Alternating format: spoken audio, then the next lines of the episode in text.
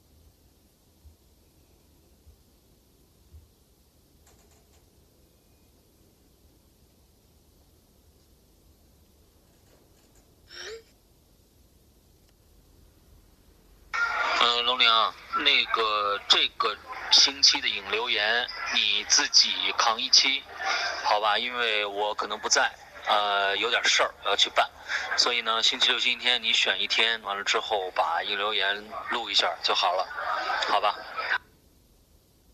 我的 F 又来，不行啊！不行不行不行，我得找个帮手去。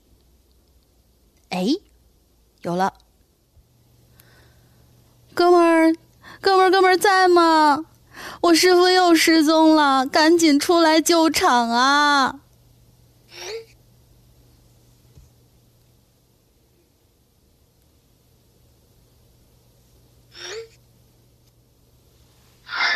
我我现在没在家，你等会儿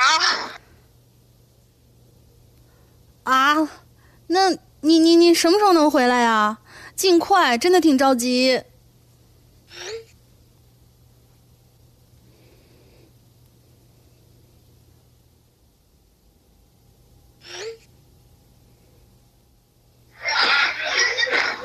那个最快啊，最快的明天上午，呃，明天上午啊，明天上午最快的明天上午。明天上午来不及了，亲，你逗我呢吧？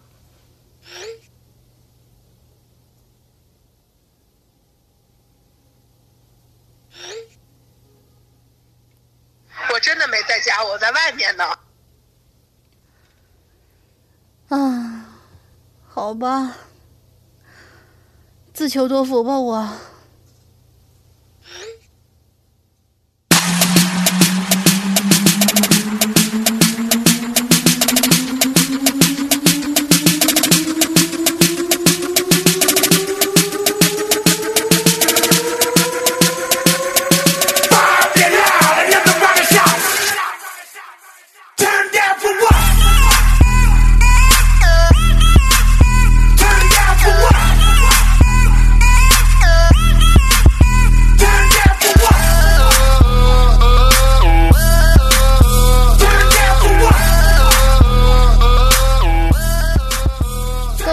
大家好，我是大玲玲。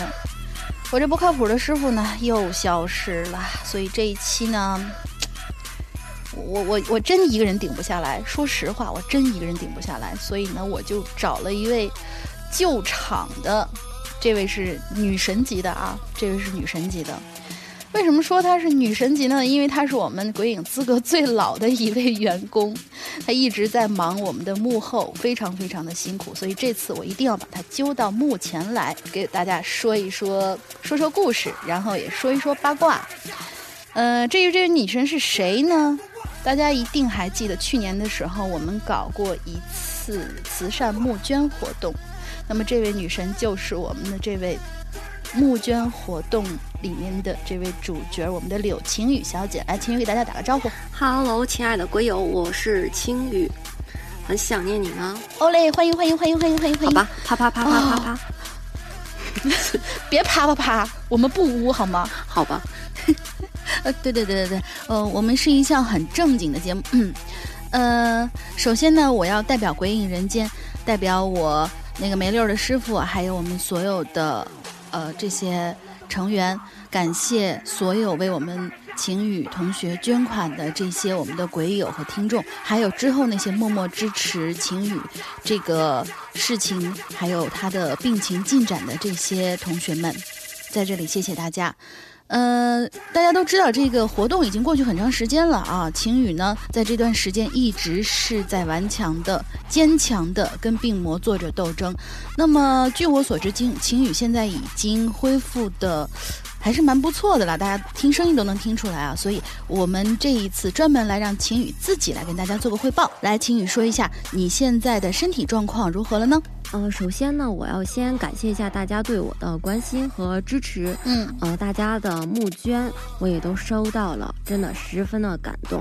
嗯，所有朋友给我写的留言啊，鼓励也好啊，还有一些祝福也好，我全都收到了。我真的非常非常感谢大家。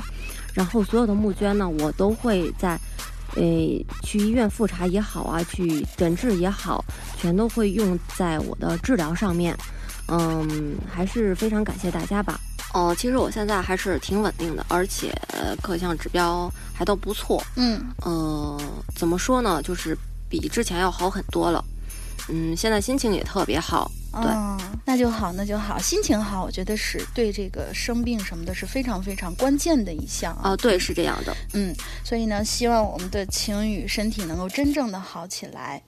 呃，经常来跑来跟我们做嘉宾，我是老早以前就想跟晴雨一起做个节目了，但是一直是没瞅着机会。这次我们要曝光一些晴雨为我们服务的时候遇到的一些好玩的八卦的事情。这个我们留在我们念故事之后，和我们的广告混在一起，也和我们的进群密码混在一起说。所以呢，呃，请大家到了故事结束以后不要挂断。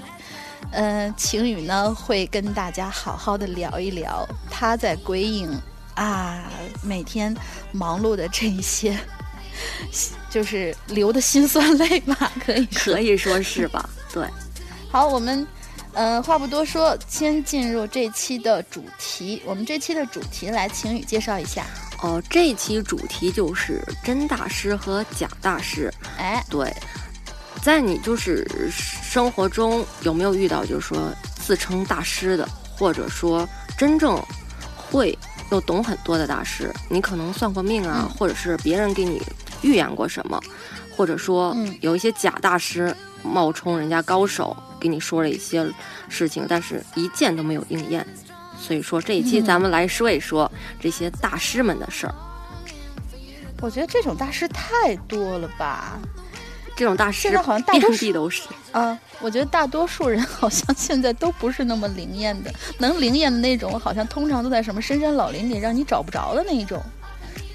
那是隐居了吗？还是就是因为很多天机不可泄露，他要藏起来是吗？啊，我我也我，这个咱咱也天机不可泄露啊。那你有没有遇见过这种？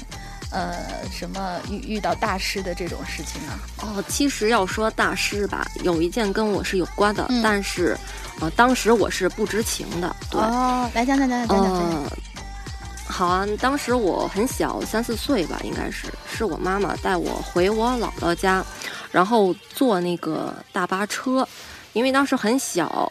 我就睡着了，他把我放在那个车前面，不是有那个机箱嘛，嗯，然后还有一些温度挺暖的，我就睡着了，嗯，然后呢，他对面好像就坐了一个七十来岁的一个老头儿，哎，然后那个老头儿呢，就看到就是我正睡觉嘛，就看，就说呀，嗯，这个孩子如果说不长这两个拴马桩，可能就留不住了，然呃，说什么可能在七八岁的时候会遇到。哦，血光之灾呀什么的，就说是这些。哦。然后我妈妈当时讲说，这老头儿他印象特深刻，因为他声音就是，哎呦，又低又沙哑，然后听着特别费劲，就感觉好像声带破损了一样，就是特吃力说的。然后其实大家不知道那个呃，不知呃，大家知不知道那个拴马桩是什么？哎，对，解就是释一下。这个我要需要说一下，嗯就是在那个这个东西俗称叫拴马桩，就是也也叫耳坠儿，就是长在耳屏前方、上方或者下方。它这形态也可能是长方形，呃，不是长方形，就那个 圆形或者是椭圆形啊这种的，有的像米粒儿那么大的，哦，我好像我好像见过，嗯，有的呢也是半月形的。我呢就是一边儿一个，一个是小圆形，一个是嗯算是半月形吧。然后呢，哦，真的啊，对，我我因为我曾经在那个哦，我我不好意思，我又打断人家说话了，我 好奇心太强，没事大家没事。原谅一下。啊，其实，呃，对我是有的时候我发自拍嘛，可能有细心的人会看到，嗯。但是也不是特别明显，对。但是这这个东西就是在民间说是特别好，有福气啊，什么官运亨通之类的，啊，呃，所以说很多人呢，都是为了美观还会去做手术给它弄掉，但是有些人觉得这个寓意比较好，对，然后呢又不疼不痒的就留着了。呃，但是这件事儿我觉得真的是应验了。他不是说就是你要不长这两个，你可能到时候遇到这个血光之灾，你躲不过。就是说有这个你就能活得还不错。但是真的我在八岁那一年就生病了嘛，嗯嗯嗯，所以说遇到过就是几次，就是马上就要完了，大夫就说可以准备后事了。但是我呢又顽强的过来了。嗯，其实我对大师啊这些东西就是抱着怀疑的态度，毕竟现在这骗子实在是各种各样太多了。是的，是的，我唯一可能就是。对对这个大师还是，嗯、唯一可能觉得他真的符合大师。嗯，但其实，嗯、我我是刚才想问，就是说是你的这个就是娘胎里带的吗？就是你说的所谓的那个叫耳坠儿，哦，对，生下来就有，生下来的时候就是特别小的那种，反正现在长得也不是很大，要比那个黄豆要小一些，对，嗯、不是很明显。哦我觉得这个给我省钱了，对，泡发的黄豆吗？嗯，不是啊，就是黄豆干儿吧，可能说是。对对嗯、因为我曾经见过不少人，就是至少是见过那么嗯一些人吧，他长这个，但他是在耳朵的一面长，但是我真的没有见过耳朵两边都长的，所以你这个。呃，确实，我我觉得是你经常逢凶化吉的这种，可能确实有冥冥之中有什么在一直保护着你。嗯，哦，其实我觉得，呃，其实想想也挺神奇的。我确实是一边一个，呃，右边这个稍微的大那么一点点。对，我说这个省钱了嘛，都不用买那个耳环什么的，自带的。你讲，我觉得你 想的好开呀。嗯，对呀、但是其实我对这个大叔，就是你说那七十多岁的大叔，他很好奇，因为你刚才说到了一点，让我注意到，就是他说话的那种感觉。你刚才形容他的那种感觉，就是感觉像是声带受过什么破损的那种感觉，对吗？对，就是特别沙哑，特别低，哎然后说话非常吃力，那个声音呃刺耳哎，我怎么突然觉得我们这个做成《鬼影在人间》了呢？啊？有吗？不会吧？有，我已经 习惯性的去采访了。啊 OK OK，我们回来，我们现在做的是引呀留言，同志们，我现在做的是引留言。OK，嗯，那么就是说，其实我我记得在曾经听过那种玄幻小说的时候，在他们里面有一些那些大师曾经提到过一。一点就是为什么我会注意到晴雨说的这个人，他声音声带有破损。我注意到这一点呢，是因为，呃，那个故事里面曾经说是真的有真才实学的这些大师，他本身是有一种叫法，叫做可能命中带五弊三缺。就是作弊的弊，缺乏的缺。五弊呢，就是鳏寡孤独残。然后三缺呢，就是钱、命、权。所以我觉得你说的那个，可能就是说这个大师他可能说的非常非常灵验，就是因为他呃身上带残的那一种，呃，就是因为他说的很灵验，所以他的那个声带受到了受到了一些损伤。嗯、可能是这个意思吧，我是这么觉得啊。啊，对，我觉得也是。嗯呃，可能因为就是真的天机不可泄露吧。对对对对对，他他可能泄露天机太多了，所以，呃，他的命里头会有一些奇怪的事情发生。对，是这个样子。像我呃遇到的那个，可能就是缺钱的那一种吧，因为我遇到的这个大师，我不记得他有说过什么事情会比较灵验，但是给我的感觉，他真的是一个呃世外高人的那种感觉。是怎么回事呢？我小时候上学的时候，呃，暑假跟着一起出去写生，然后去画画，然后我们就在四周找那个景物的时候呢，就看见一座很破的庙。嗯，然后在这庙里头呢，像我们都知道啊，在庙里头烧高香是需要花很多很多钱的，一支高香几对成千上万的那一种。呃，结果呢，我就说是我烧一炷香，然后那个里面就有一个老方丈，好像就是老方丈吧，他就给给了我那个一把香，我说好，呃谢谢谢您，然后这个东西需要花钱吗？然后他说不用不用。然后我就很诚心的烧了一炷香，烧完香以后，等我出了这个门之后，在旁边的住宿的一个山民家里边看到了一个大爷，然后那大爷就笑眯眯的看着我，我说您这是，嗯嗯，然后我就我就跟人家打招呼嘛，也对他笑笑，我说爷爷好，然后大爷就说是啊小姑娘来烧香啊，然后怎么怎么样，旁边就有一个大婶儿就跟我说，可能是他。呃，是亲戚吧，还不知道是邻居，然后就跟我说，说是这大叔他会算命，算的可灵了。然后我不记得他当时跟我说了一些什么了，只记得我说完以后，我说是啊，那呃大叔那个你这个要收多少钱？然后这大叔就笑笑的看着我，他说是你看着给吧。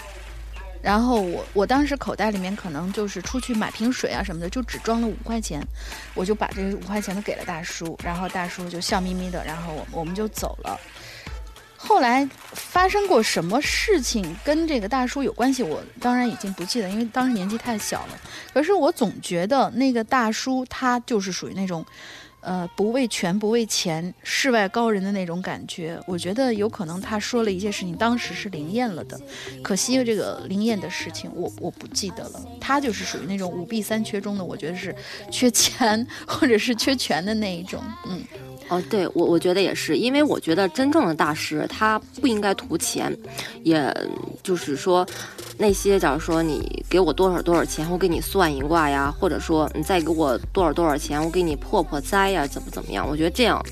十有八九是骗子，但是呃，我记得曾经也是在那个某一个作品里面看到，就是说是真正的大师，他是有修行，他是在比如说给你去一次灾、去一次难，或者帮你做一些什么事情的时候，他本身的阳寿还有他的那个呃命都是要有耗损的。比如说他跟你说了你有灾，这样的话，呃，就比如说你给你。就是小时候指点的那位老爷爷说是你的这个命里头会出现什么灾难，他实际上是对自己阳寿有耗损的。对，所以说有有一些嗯，有一些大师他就是可能就是师傅教的嘛，说是我们这行不是说非要收钱，但是也有一定程度上的是必须收钱，因为你这个是买命钱，是买我的命。买我的命来泄露天机给你听，泄露你的天机，所以有一些是也是确实是要收钱的。哦，其实有些时候我觉得这些大师，如果说说的真的是准的，或者说跟你有缘，跟你算了，我觉得要一些钱，或者是你给多给少都没有问题，就是怕遇到那种神棍，对，对，拿钱不办事儿 那种，很恐怖。嗯。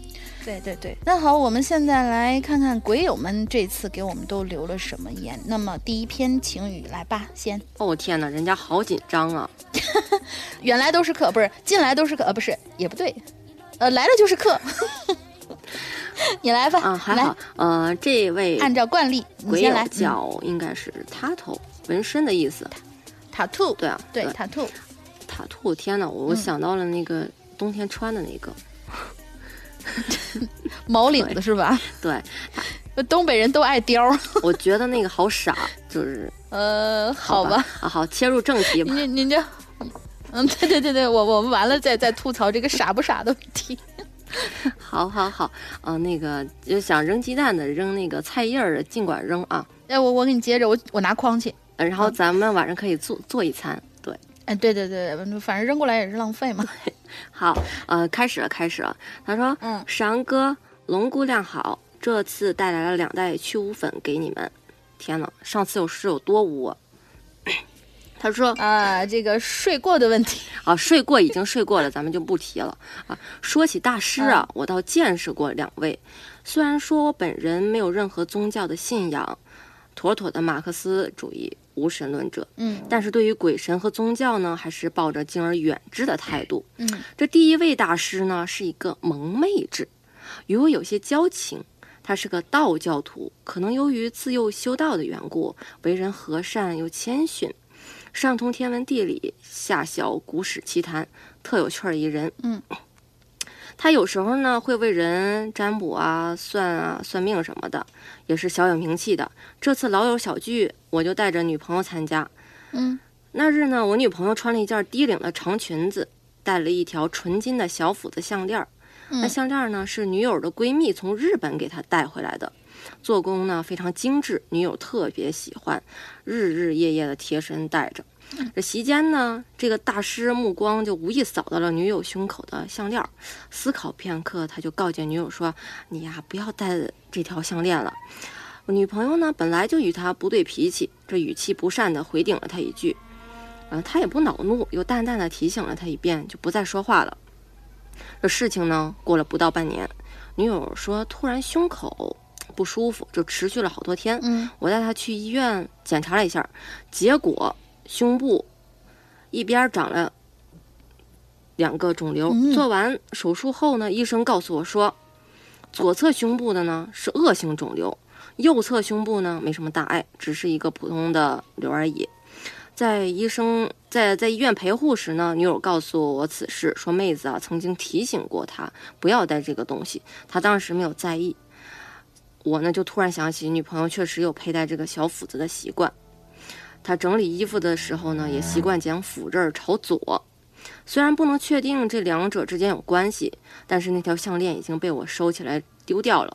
嗯女朋友呢也很默契的不问了。后来女友恢复的特好，也一直没有复复发。此事我没有问妹子的缘由，妹子自然呢也不主动提起了。不过这妹子现在大部分时间还是四处云游学习，十分潇洒的一个人。哎这第二位大师呢，是我儿时听奶奶断断续续讲给我的。大师呢是一位瞎眼的老太太，我依稀对她还有些印象。嗯，话说这老太太没有瞎的时候，目光啊清澈明亮，两只眼睛炯炯有神。有一日睡醒后，突然就看不见了。老太太儿孙和家人呢就炸了锅，说要带她去医院开刀做手术。老太太呢平静地坐在床上说呀：“这是老天的安排，她岁数大了，上天呢为她开了天眼，要要让她为人们消灾，难免呢要用这些东西去换。”嗯她后来儿孙们呢劝她去检查，兴许呢还有复明的机会，但是老太太呢十分坚决，也就不再去了。虽说这老太太瞎了吧，但与之前并无异异样，生活呢也没有受到影响，一切都能自理，身子骨呢好像也越来越硬朗了。从此之后，老太太就算十里八乡的活神仙了，人们有事儿都求她来化解。有一天呢，村里有一户人家生了个大胖小子，哎呀，模样特别可人，眉眼呢也不似寻常家的孩子，嗯异常的漂亮，笑起来呢也特别好听。这这家人呢就办了一个大宴席，自然呢也要上门去请这个活神仙老太太参加。本是一件喜事儿，可是老太太却阴沉的脸拒绝了，还当着主人家的面子说这个孩子啊是观世音菩萨座下的小童子，在人间呢活不久，马上可能就要升天了。这主人本来呢是怀着就是一颗来一起心那个开开心心的去那个庆祝这个孩子生日嘛，然后呢就特别生气，听老太太这那肯么说，定啊，然后呢把老太太给给骂了一顿就走了。自此呢就跟这个老太太断绝来往了。那孩子呢其实也蛮健康的，面色红润，大大家呢就觉得这孩子啊必然是有什么出息，也根本就不是什么那个将死之相嘛。对啊，村民呢就说这老太太说太不讲人情了，也不会说个话。那可料这孩子呢还没过百天呢，这喜庆啊的红事儿就变成了白事儿。孩子百天自然呢也要热闹了一下。这媳妇儿刚进屋抱孩子，众人在外面就听着孩子这个孩子妈一声惨叫，随后呢撕心裂肺的就嚎了起来。众人进屋一看，刚刚呢还在床上这玩的孩子呢已经没气儿了。送到医院呢，确诊这孩子已经死亡了。这孩子死亡不久呢，那户人家就拖着孩子的小棺材跪在老太太门前，求她原谅自己当时那个无理的辱骂呀，求这个活神仙救救孩子。老太太呢，坐在屋子里呢，也一言不发，只是命儿孙们赶走那户人家。这人散去了之后，老太太颤抖着拉着旁人的手，干瘪的眼窝里呢，流出了两行泪。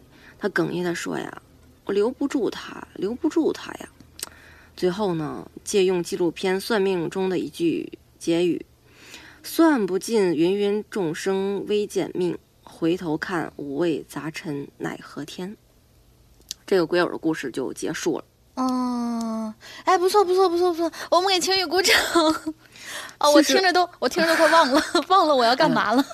真的很棒，真的很棒，呃，但是，天，但是那个就是其实之前的那个就是小斧子那那那个事情的话，我是有听说过，就是这个兵刃，除非你是曾经，因为他那斧子也已经在古时候是一种兵刃嘛，我是听说过，好像就是说，对，如果有人他曾经是武将。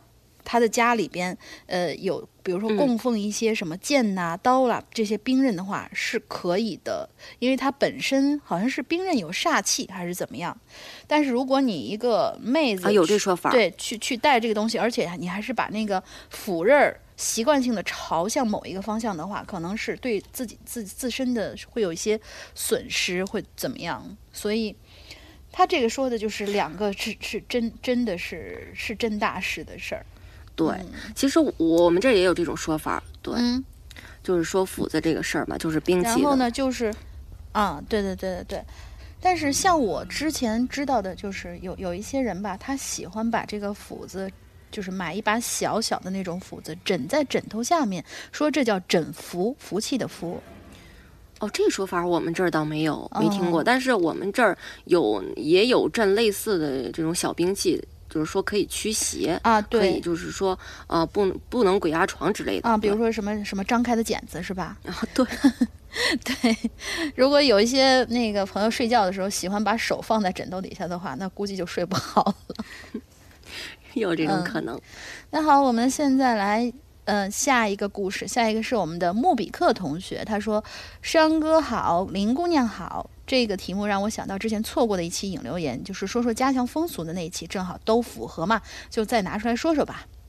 之前那一期里呢，有一个鬼友其实已经提过这个习俗，就叫做官渡仙儿。哎，我好像听过这个，嗯，这我也听过，好像，嗯嗯嗯，这个风俗多流传于江浙这一带。那位鬼友应该因为方言的关系，以为是官渡席。哦，对，他说的是官渡席，我想起来了，嗯。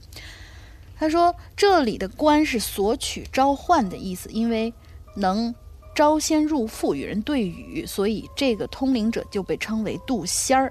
清朝呢，就有古书记载，说是浙东西都有渡仙儿之记者，皆妇女为之，官索取也。”他说，记载里头也清楚的说，官渡仙儿的职能。往往是在亲朋去世以后，生者挂念死者，就托大仙儿召唤死者的灵魂到他身上。首先呢，这个亲友要与要将这个生辰与死日告诉这大仙儿，将死者的。在做法之后，大仙就会显示出被附身的那种神态，嘴里就会发出含糊不清的声音，讲述着一切对生者的话，还有嘱托。神奇的是呢，这些话。往往很多与事实相符，于是呢，这事儿就越来越被世人相信，并且得以流传。直到今天，每当有亲人去世的时候，家人就会去附近有关的官渡仙儿与生者做最后的对话，倒也不是想知道什么手机密码啊之类的，银行卡密码什么的，多是一些白事儿里固有的仪式，所以逐渐就成为一种习俗了。我呢，对这些大仙儿属于半信半半信半疑的状态，只是说一说我听过的那些关于这大仙儿的事儿吧。就在我初中的时候，爷爷去世了，家人们开车到临县一个有名的官渡仙儿处去做法事，大概是觉得对小孩子不好，母亲就把我留在家里头，没让我去。不过那天回来之后，他或多或少的还是跟我讲了一些有关于官渡仙儿的故事。我们那天去的家人呢是非常多的，有爷爷的子孙，还有许多远房来的亲戚，比如说爷爷的兄弟的子孙。官渡仙儿见到他们一群人的时候，还没有等家人开口介绍，他就先一一点出了家人自家的子孙与他的伴侣，啊，也就是应该是奶奶吧，啊，对，嗯，说这是自家人。要注意的是呢，这里点人并不是说叫出名字而一，而是一一点到本人说。就比如说是老大呀、老大媳妇儿啊、老二、老老二媳妇儿这样的称呼。其实我也考虑过，有人会事先跟他通风报信儿的可能。但是据我所知，他的生意应该还是挺兴旺的。也就是说，他本身是带有这种这这这种，咱们说功能吧，应该是这种。怎么说？对他的意思是说，他生意兴隆，然后就人也多，他可能记根本就记不清。哎，对对对，我也这么觉得。嗯，他说每天怎么的也要走两三个家族，而每个家族呢又往往特别的庞大。毕竟在那个年代，兄弟姐妹有十几个，那是很正常的事儿。如果再加上他们自己家的成员，那该是有多好的记忆力才能背下来这么多相似的人的脸呢？另外呢，我们家没有提前预约商量做法事的事儿，而是当天才决定过去的，等于呢。是那边并不会知道今天有哪些人会来，所以就不可能作弊嘛。对。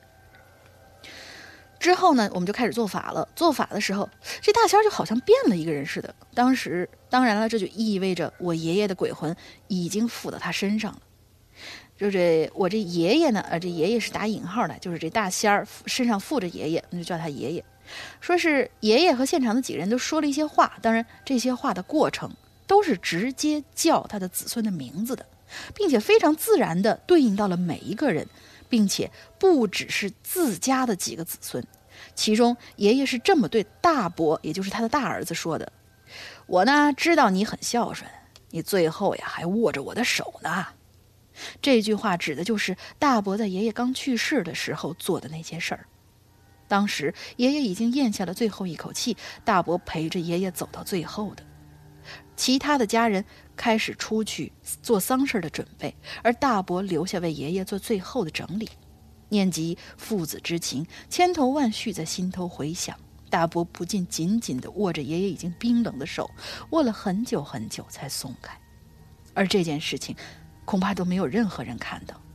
大伯也从来没跟任何人提起过，直到官渡仙儿提起了，母亲他们才从大伯的口中听到这件事儿。另外一个官渡仙儿的故事呢，是从我们高中的心理老师那儿听到的。我们这心理老师呢，是一个崇尚科学的人，对此类的事情态度一直是不相信的。直到他真的去看了有关于官渡仙儿做法的过程。同样，那位官渡仙儿也在他们并没有介绍自己的情况下，清楚地把死者的直系亲属点了出来，然后说了一些嘱咐性的话，也几乎都是符合真实发生的事儿。心理老师提到，关渡仙儿所在的屋子是非常黑的，只有一个窗户，但这个窗户的位置非常的高，可能比正常人还要高出一大截。窗子下方放着一把椅子。我这老师当时觉得有点累了，就坐了上去。然后呢，关渡仙儿的助手就警告他，这个窗户是给灵魂进出用的，你要是坐在这儿，被踩的就不是凳子，而是你了。我们老师笑笑。他并不相信，仍然坚持坐在那儿。那位助手见他这么坚持，也就不再说什么。可是就在晚上回家之后，老师呢就确确实实感觉到了一种腰酸背疼的感觉，尤其是肩膀，非常非常酸疼，就像是有好多人踩过那么样疼。因为他自己是很专业的嘛，他就相信这可能是某种心理暗示。然而，身上传来的痛感又确实提醒自己，也许这并不是心理暗示，而是真的发生了一些什么。另外呢，似乎做法事这件事是非常消耗阳寿和体力的。我母亲和心理老师都提过，大仙儿在复过灵神走之后，整个人就跟进行过剧烈运动一样，浑身冒汗，瘫坐在地下，都不愿意开口说话了。这时候就会由他的助手在进行之后的交涉。因为我自己并没有亲历过这种事儿，所以描述起来也有可能是一些呃比较夸张的那种描述吧。但是还是希望尽可能还原出母亲和老师讲述的这些故事。由于这些神秘的大仙儿到底有没有通灵能力，那就不得而知了。嗯，这就是他的那个故事。其实我觉得这个官渡仙儿还是挺神奇的。对对，嗯就是在台湾，就是我们在那个之前采访天威的时候，就说这种叫做什么鸡童，鸡童上身的那一种，大概就是、哦是吗就是这样的。对，哦，对，我记得台湾那次反正叫法不一样。对对，说过，呃呃，问密码那个叫什么来着？叫关渡音是吧？关洛音，呃，对，关洛音，对他那个有问那个密码的什么的，但是那密码的那个事情我，我真的觉得他是可以作弊的，就是托嘛。是嗯，对。如果嗯真能做到，还是挺厉害的。对对对对，像那就是经常我们看到那种影视剧里面，就经常会有那种啊，就是上身以后，它包括声音都会变，比如说那个男的上了女的身，然后女的就发出是这男的的声音，会会是这样。哦，对，有这种。可是这位同学，我在我在想呢，你为什么没有把老师之后的事情跟大家说一说？他是怎么肩膀好起来的呢？还是还是怎么样？希望他以后留言的时候会跟我们讲讲这个故事到底有没有后续。对，有后续可以继续发过来。嗯嗯嗯嗯。好，那么下一个故事，下一位来鬼友，呃鬼友，呃，就由晴雨来说，我嘴巴拌蒜了。嗯，好吧，可能是我把你带跑偏了。好，下一位鬼友，这是一位匿名的鬼友。嗯，他说：“石阳哥、龙姐姐，你们好。关于这期话题，我突然想到了最近在某乎上看到的一个挺恐怖的故事，哎，想放上来给大家分享一下。嗯，真大师、假大师，我在这里要说的是一个指路的大师。同事是个胆子颇大的姐们儿，坐过他车的同事都觉得他应该是一个 WRC 的退役车手。嗯，就这么一个牛逼的主，讲起来下面的事，他也是一脸的惊恐。同事呢和她丈夫刚结婚不久，她就和她老公开车去老公乡下的老家。回城的时候，路上一个隧道发生了严重的车祸，堵了车。堵了一会儿，她老公就有点急急不可待了，说他知道以前有一个翻山老路，让他绕过去。他就开车上了老路。这老路呢是以前的省道，水泥路面，路况不错，也没什么车。嗯，她老公就对她说：“哎呀，你呀顺道开就行了。”然后呢，她老公就摘下眼镜睡了。她开了一会儿，天就黑了。不一会儿，来到了一片规模非常小的村庄。刚进村里，就出现了两条岔道。她停车叫醒了老公问路，她老公迷迷糊糊睁开眼，发现不认识这里，然后就摇下车窗，问了路边一个坐着的老大爷。老大爷说呀，这边啊正在开发风景区，要走左边风景区的路，右边呢是老路。不过呢，已经废弃不通了。他们就听了老大爷的话，开上了左边风景区的路。把车开出村不久呢，水泥路就没了，成了土路。他以为是风景区刚开发，还没来得及铺路，也就没怀疑，继续开。只听有窸窸窣窣的声音，开了一小会儿呢，就起了大雾。他开车慢慢的爬上了坡，上去就到了一块小平地。他到平地呢，就提了点速，突然前面浓雾中出现了一个大土堆，他一脚刹车把车停了下来。他还没从惊吓中喘过气，就又被吓了一跳。刚刚突然出现在路中间的土堆，竟然是一座坟，特别大的坟。我差点没吓哭她。她老公呢也被吓到了。他说呀，他当时就觉得遇到了什么，怎么可能突然间在路中间就出现了一座坟呢？或者说一条路怎么可能通向一座坟呢？她老公呢冷静了一下，说呀，赶紧按原路返回吧。她立马掉头按原路返回。回去的时候，她又发现路有问题。这路面上啊全是草，哎呀还不浅，草呢就像他们刚去过那个地方倒着。可是刚刚他们根本就没看见路上有草啊，根本就没有。可是现在呢，这路面上全都是草，可能啊，刚刚那个稀稀碎碎的声音呢，就是车压倒草的声音。哦，还好呢，顺利的回到了这个村子，哎呦，这松了一口气儿。这到村口岔路的时候呢，他又看见那个老大爷呢，还坐在那儿，心里就憋了一肚子火。他就停下车呢，摇下车窗，就质问那个老大爷，为什么要给他瞎指路？这老大爷呢，就乐呵呵笑着说：“你就去嘛，姑娘，你就去嘛，姑娘。”这老大爷一直呢就重复着一句话，他心里马上就冒上了一股凉意。她老公突然大喊：“快走啊，快走，原路返回！”她马上开车走，一路呢无话。到了之前离开的大路，隧道呢已经通了。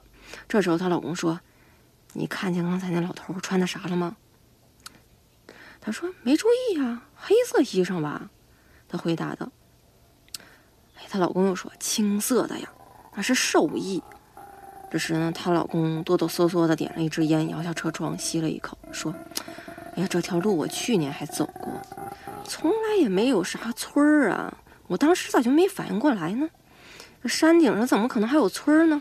这开发旅旅游区域新修的也不对呀，那村里全都是老房子呀。嗯，这呢不是本人的经历，故事呢就是复制粘贴的。只是觉得这个故事好瘆人呢。嗯，我是鬼影铁粉了，听了三四年了，第一次来留言，希望被读到啦。特别期待石阳哥磁性的声音和龙姐姐瘆人的声音来演绎这个故事，让我们有一种听觉上的享受。最后，祝鬼影越办越好，师阳师娘永远年轻、快乐、美丽、帅气。跟我抢师娘，这孩子是谁？嗯。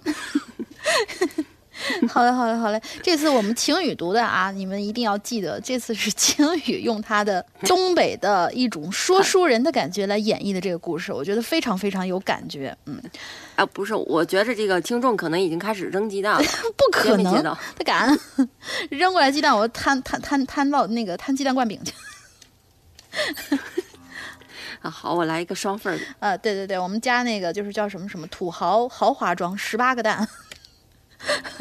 来，赶紧扔啊！扔过来，我我我给情侣做做那个鸡蛋灌饼去。但是我觉得，其其实我觉得啊，这个老大爷，他他他这个感觉不像是大仙儿的那种故事，他这个更像是一个撞了撞了鬼然后走的那种叫鬼打墙的那种故事，对不对？对，有这种感觉。对，嗯，这个可能他是故意指错了嘛，指到了那个地方。对对对，而且是就就我觉得那个老大爷一直在那儿说：“你去嘛，姑娘？你就去嘛，姑娘？”那那段特别的瘆人。哎呦，真吓死了！你说他是不是想找个什么替死鬼之类的，让他非得？或者说是是嗯嗯呃，我有一个比较污的想法，大家准备好去污粉。呃，就是说这个大爷是不是呃常年在这待着，那是孤身一人，就想找一个女的下来陪他？哎呦我的妈呀，好污啊！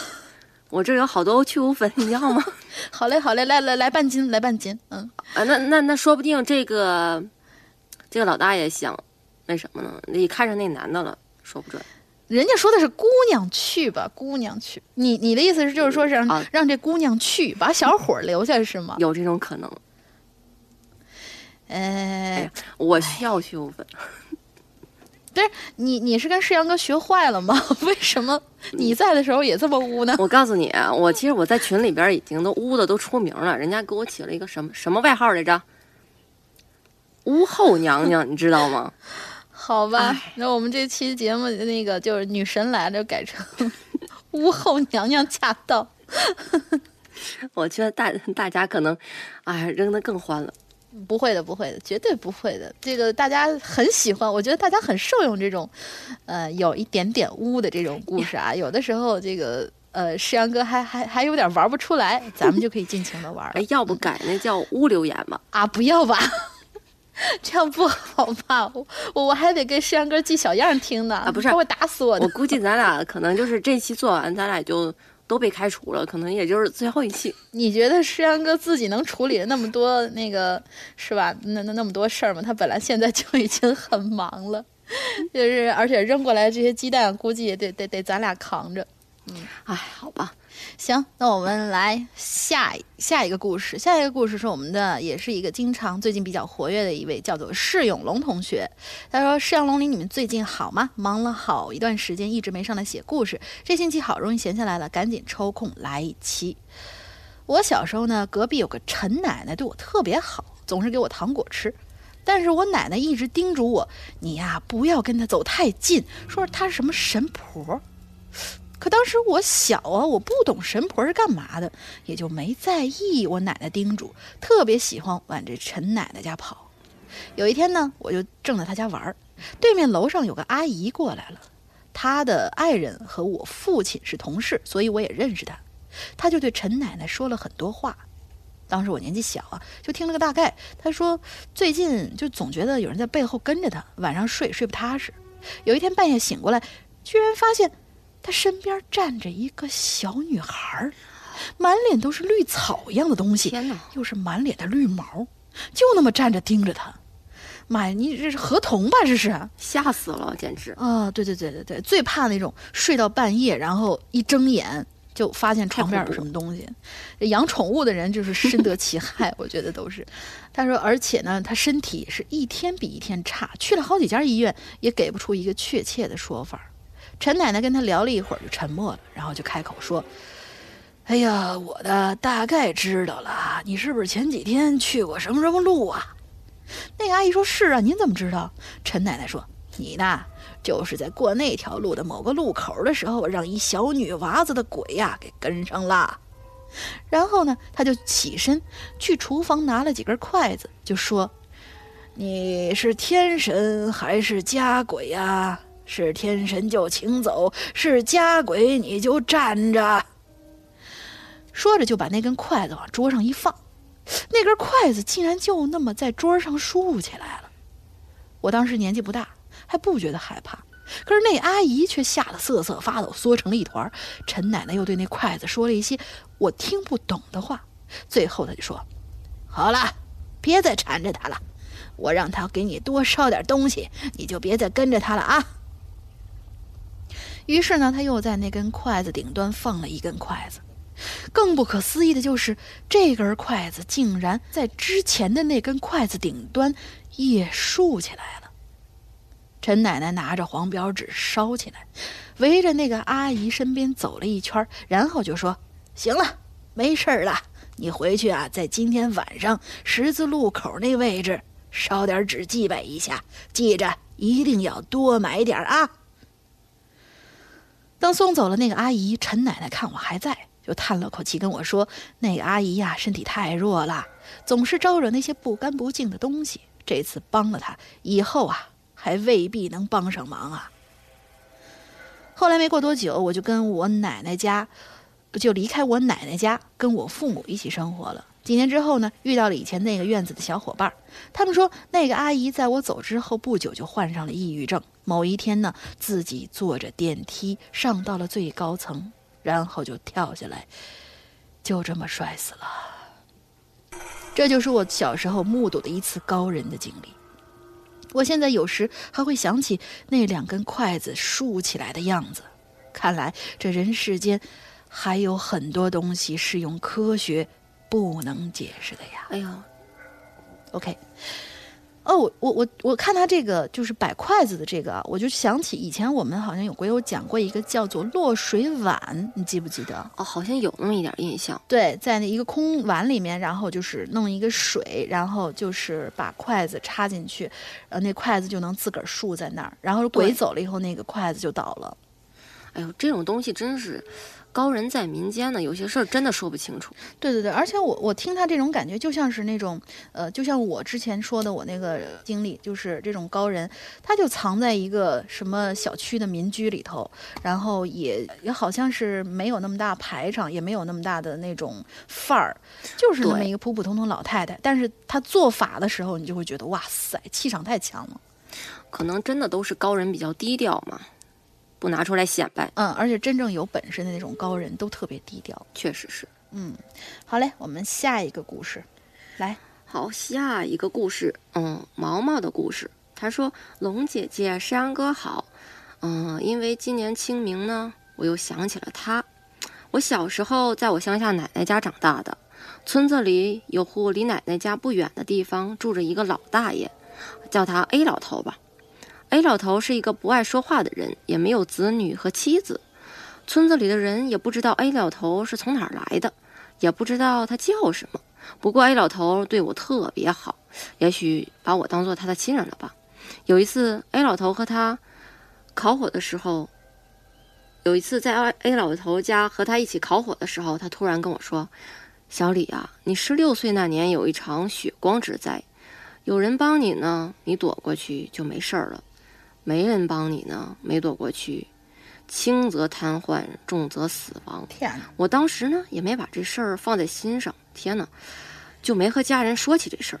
直到十六岁的时候，和其他班的同学干架的时候，我记得当时我放倒了一个同学，我头朝下压着他，后面有一个他们班的人突然拿着一根钢管向我后脑勺打来，呵，就在快砸到我的时候，一只手挡在了我的后脑勺上面，不过还是觉得有一点震荡。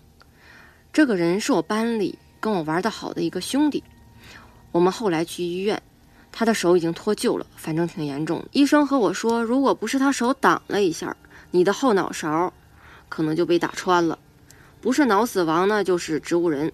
多亏你这个同学呀！后来我把这事儿告诉了我爸。当我们再去拜访 A 老头的时候，他呢已经在前一段时间去世了。他的坟墓是村里人一起埋的。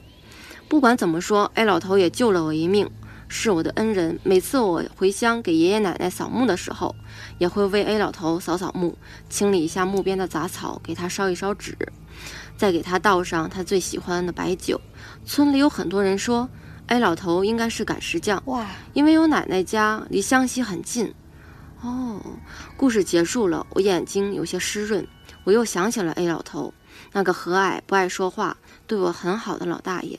清明节身在他乡，我不能为他扫墓，强烈希望能够读到，希望他在另一个世界一切都好。嗯，这就真真的是世外高人了，这这这真的是。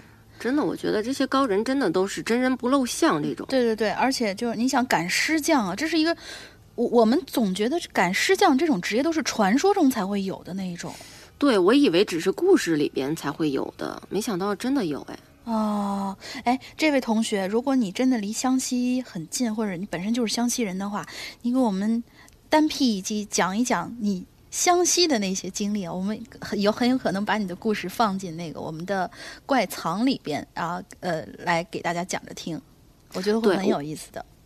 我听到“赶尸匠”这三个字，我就觉得他应该还有料。如果有的话，记得给我们发。对对对对对，嗯，好了，我们下一个鬼友是叫做中原道人，哎，他自己是不是有点什么是不是也会什么法呀之类的？不知道自己会点什么。嗯，好嘞，我们这位中原道人同学他说：“杨哥好，龙妹子好，伊利哥我也挺想你的，嗯、我们也很想他。忘了是什么时候开始听节目啦，只记得那时候还在上学，只有水果四 S 才有几个能听的播客，才有几个单集在更新。山哥声音很低沉，每每都会有余音萦绕啊，现在也有啊。伊里呢却是清晰直接，总感觉会穿透耳膜，直达脑顶。也许这就是演员的功底吧。我最喜欢龙妹子啊，谢谢。一开始我是不看好的，嗯，我也不看好我自己。听过之后呢，那声线的变化和节奏掌握简直是惊为天人呐！啊，谢谢，真的是太长时间了，如果记错的地方，还请多多包涵。鬼影陪我走了我现在人生的六分之一。哇，你你是能算到你一共能活多长吗？高人，给我算算命吧。这四年间发生的事儿太多了。大三时候，我被诊断为重度焦虑症，伴随着中度恐惧抑郁。天哪，你你这是是，你这是呃是是不是我们鬼影干的吧？千万不要，千万不要啊！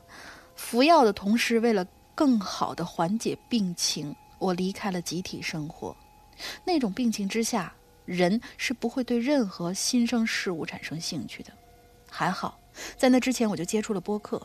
还好，我现在的老婆那个时候对我不离不弃。哇，太棒了！在那个狭小的出租屋里，每个黑暗的夜晚都会有鬼影人间的声音存在。我不知道诗阳哥的声音作用有多大，但最少不会让我在夜里无聊。无聊比恐怖更恐怖啊！因为那时无聊就会想到死，白天是家人和女朋友在支持我，而到了夜晚就是诗阳在陪伴我。感觉好长时间才完全摆脱那种阴影，然后一切就都好起来了。毕业、工作、结婚，现在敲下这些字的时候呢，我儿子也在今天满月了啊！恭喜恭喜！祝福，呵呵，真好。对，祝福他，祝福他。也许是师阳，你们就是声音的高人，我媳妇儿就是专门治我的高人。好了，啰里吧嗦了一大堆，其实这些呢，都是跟一位真正的高人有关。他呢是妈妈长大的村子里边的一个人，那村里面的人都是一个姓，就是姓张，唯独这个高人是个例外。这高人呐就姓高，我呢就叫他高老爷。老爷说高家很早就在村子里定居了，看卦相面传了好几辈儿了。后来六几年、七几年闹得厉害，也就老老实实的做了庄稼人。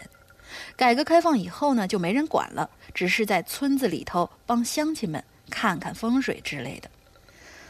我呢，出生没多久，我妈就拿了礼物去他家。我妈是典型的那种碎叨的妈妈，以至于我现在都能清楚的记得她去算的内容。那大概呢，就是妈妈这辈子会有一子一女啦，我这一生呢会有很多的波折，但总体还算是顺利啊什么的。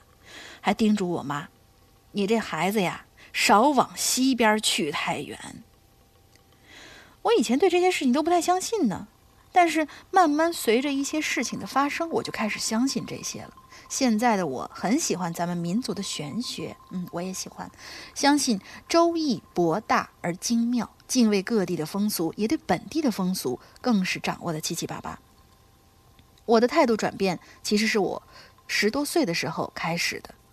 我十岁那年，我妈妈三十八岁，生下了我和妹，生下了我妹妹。正如高老爷说的，我妈会有一子一女，这在当时几乎是不可能的。我的父母都是公职，二胎就等于就要丢饭碗呢。谁也没想到，零几年的时候制度改革，一向求稳的父亲会买断工龄，拿了补贴去做生意，于是重男轻女。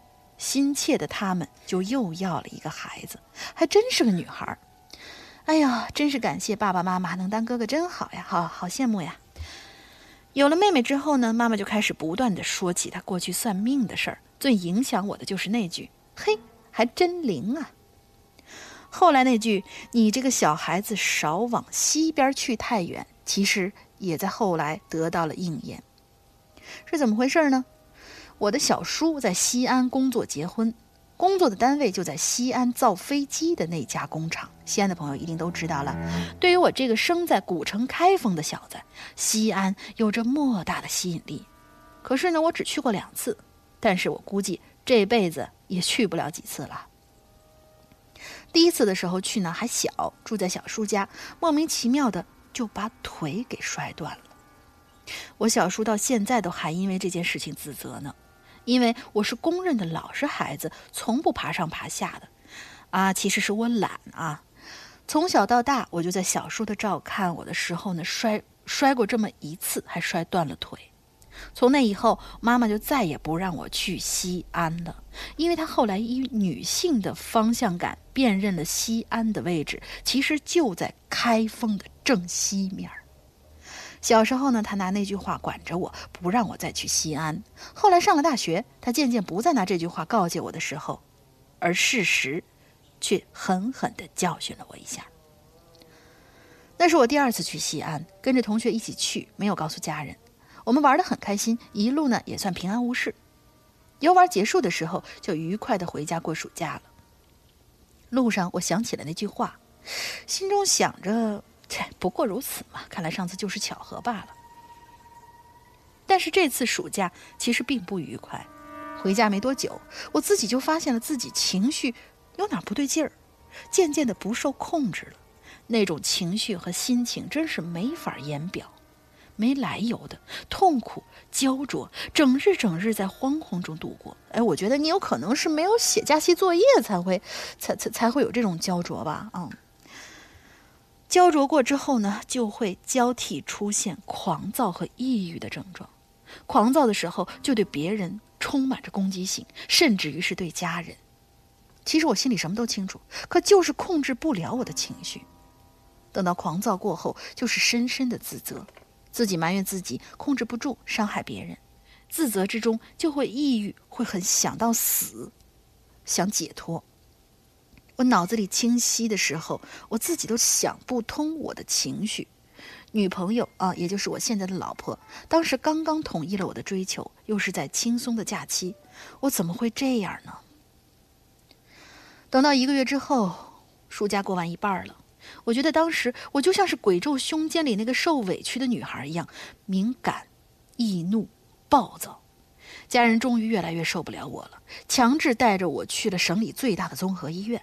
还好，精神内科确认是心理疾病，不是要关起来的那种精神病。来来回回去心理医生那儿，还是要配合服药，效果也并不是很好。也许治疗确实能够暂时压抑我的情绪。我终于在难得的平静中想起，我去过西安。在得知我刚刚去过西安，我妈连夜回了村儿，中午便给我捎来了一条三寸长、一寸宽的黄表纸。那是来自高老爷的一道符。这张符纸被放在我的胸前，在我和被子中间，我就那样躺着睡了一宿。那一宿睡得无比香甜，就像我去爬完山之后睡的那一觉一样。醒了之后，就发现这符纸居然变成了两半儿，不是横着断开的，而是竖着从中间断成两半了。我确定我们谁都没有动过它。再之后我就停了药，因为副作用实在太大了，也要求不再去看医生，情绪呢也开始恢复了。然而这也是个漫长的过程，多谢那个时候在我陷入黑暗失找当中。陪伴我的家人，多谢看着我疯癫状态还对我不离不弃的老婆，多谢能让我摆脱胡思乱想的鬼影人间，当然，还有高老爷，谢谢。其实我觉得这个故事还是挺暖心的那一种。对对对对对，是一个很暖的一个故事。嗯，这位高老爷，这个高老爷居然会写符纸，他他是不是也是一个道人什么的？我们听着这种感觉还是挺像的。一般写符纸的可能都跟道家有点关系，对对对对对，呃，而且我现在终于知道为什么现在有那些有本事的那些世外高人都会低调的呃隐藏在某一个小山村里，可能就是因为某一个时代被迫害，呃，为了活下去嘛，所以就跟这位高老爷一样就。变成一个普普通通的庄稼汉，就那么一辈子过去。对我，我发现也是，你没发现不是在哪个村里边啊，就是在哪个呃山里啊什么的。我觉得就是真人不露相，还是啊，要么就不出山，出山之后还是真的帮到了人。对对对，啊，我们现在真是呼吁很多那些高人，真正的高人啊，能够出来评一评现在那些呃。跳大神儿的呀，神棍那些，把我们这个，呃，叫做历史悠久的玄学搞得乌烟瘴气的这种不正之风，真是很希望遇到很多那样的比较正的那些人。其实我觉得以后可能高人会越来越少。那肯定的呀，就是你想高人有的时候，我我发现很多高人他其实都不爱带徒弟。哦，我也发现了，就直接自己假如说走的。哎，我们这是不是又黑了世阳哥了？哎呀，糟了！这无意间就给人家黑了，真是的。这段可以掐了别播吗？真是真是真是，那自来黑自来黑。好嘞好嘞，我们呃来讲下一个故事。下一个故事叫韩小媛，呃，这位鬼友的故事啊。他说：“两位主播好，我有一个朋友啊，叫小马，他在天天津做大了。大了在早些年是天津人对。”婚丧嫁娶组织者的一个称呼，嗯，现在专门只从事白事的组织人，哎，就像婚礼啊，由司仪主持一整套的程序，白事也有大聊主持，有时候要弄好几天呢。我去年冬天和他一起吃饭，席间他喝了点酒，讲了几个主持白事遇见的故事。有一次啊，死者是个女人，才三十多岁，车祸去世的，走得很快。等送到医院，人已经不行了，直接推到了太平间。做白事的时候，死者也不放在家里，还在太平间的冰柜里。家里人只能放着生前死者的照片，因为这个人走的实在太突然了。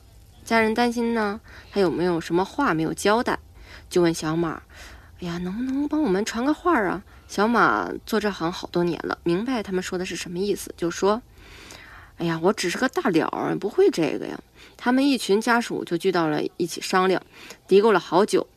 过了饭口，真请了一个能传话的大师来。这个人呢，四十岁左右，清清瘦瘦，穿一身像道士的衣服。据说啊，可以和死者交流，并且能让死者上他的身，与亲友们对话。大师呢，站在厅中间，让现场保持安静，让不相干的人呢都出去，只留下最亲近的人。小马呢，是大了，也留了下来。人群走了，厅里一下子就安静了下来。家属站在两侧，齐刷刷地盯着大师，也都忘了哭了。大师呢，鼓鼓的眼睛滴溜溜的乱转，又说：“询问的人啊，不能超过三个人，每个人呢只能问一个问题。”然后就闭上了眼睛，口中念念有词，眉毛一动一动的，表情十分的丰富。他手里拿着一大把点燃的香，双手晃动，晃得很厉害，以至于让人担心他会不会不会烫到自己的脸。天哪，不好意思。大师呢，开口说话了。发出的声音呢，不是他原本的，有点奇怪的女音，而且说的呢不是很流畅，一卡一卡的。好几个家属突然情绪又上来了，哎呀，开始掉眼泪。小马给我讲到这个时候，我问是不是很瘆人呢？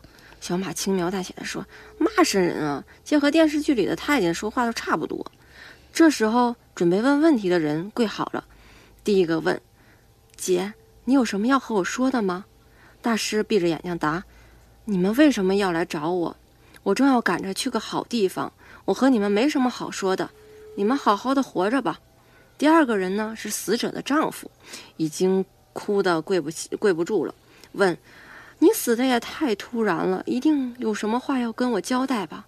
大师答：“我和你今生的缘分啊，就到这儿了。这是上天早早就安排好了，我该说的话之前都说过了。”你从前也不爱听，现在后悔了吧？第三个呢，是个六七岁的小孩子，哭着说：“妈，我想你。”大师答：“孩子，我管你也是为你好，你以后可得听你爸的话，别让我在那边操心了。”三个问题呢，问完了，亲友们又哭成了一片。打开厅门，好多人都涌了进来，大概呢是看热闹、好奇的人居多。屋子里啊，挤的都是人，烟雾呢又特别大。又不开窗，最后整个厅里全是烟和人的哭声，乱成了一团。小马挤出人群，走到楼道口，看到大师呢，正在站在楼道口大声的咳嗽，估计啊是被呛着了。小马心想：大师也怕呛吗？就站在这儿看着他。大师咳了好一阵子，发现有人盯着他，瞪着鼓鼓的眼睛看了小马一眼，就走了。小马说呀，他见这个大师的整个过程，最后就他看他这这一眼最鬼魅，最像个大师。哦，这个故事就结束了。其实 不知道为什么给我的感觉，这个大师是个神棍。哎，我我我这读着读着，我也觉得这好像是个神棍。你看他说那些话，对，就是谁都可以说出来。嗯，谁都可以说出来。对。那我估计这这是一个假大师。但是我觉得吧，其实有的时候这些人赚钱，呃，就是类似于像是这样的大师啊，他们赚钱可能就是说给这些亲人一些心理安慰，让他们就是不要去惦记死者，可能就是出发点还算是比较善良的，不是说是那种真的就是谋财害命的那种骗子啊。那我觉得这样还是比较不错的，对他还是为了死者家人去着想的嘛。哎呀，我是不是也被什么呛着了？是我刚才那个烟味儿太冲了，这读着都闻到烟味儿。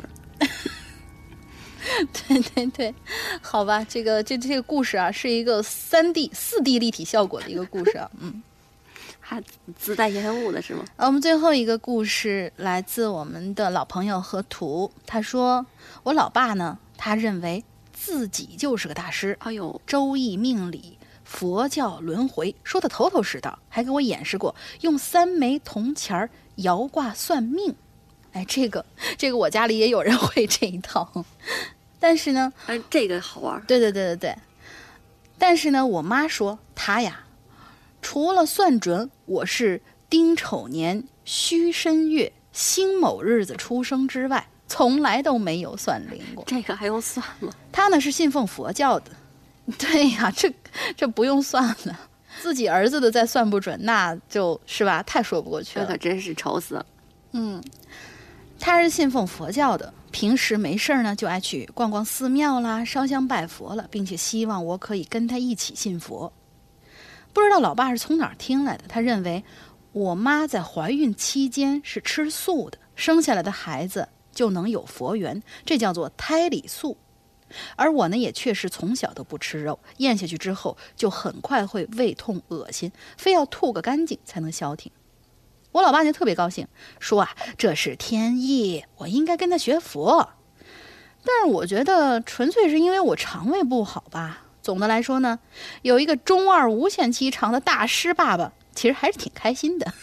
你这样说，你爸爸，你爸爸知道吗？你爸爸也听节目吧？啊、你你可以把这一期单独放给他听一听，嗯。至于呢，跟佛有没有缘，我不好说。即便真的有佛，也没打算拜佛。我老爸呢，喜欢和我一起去寺庙。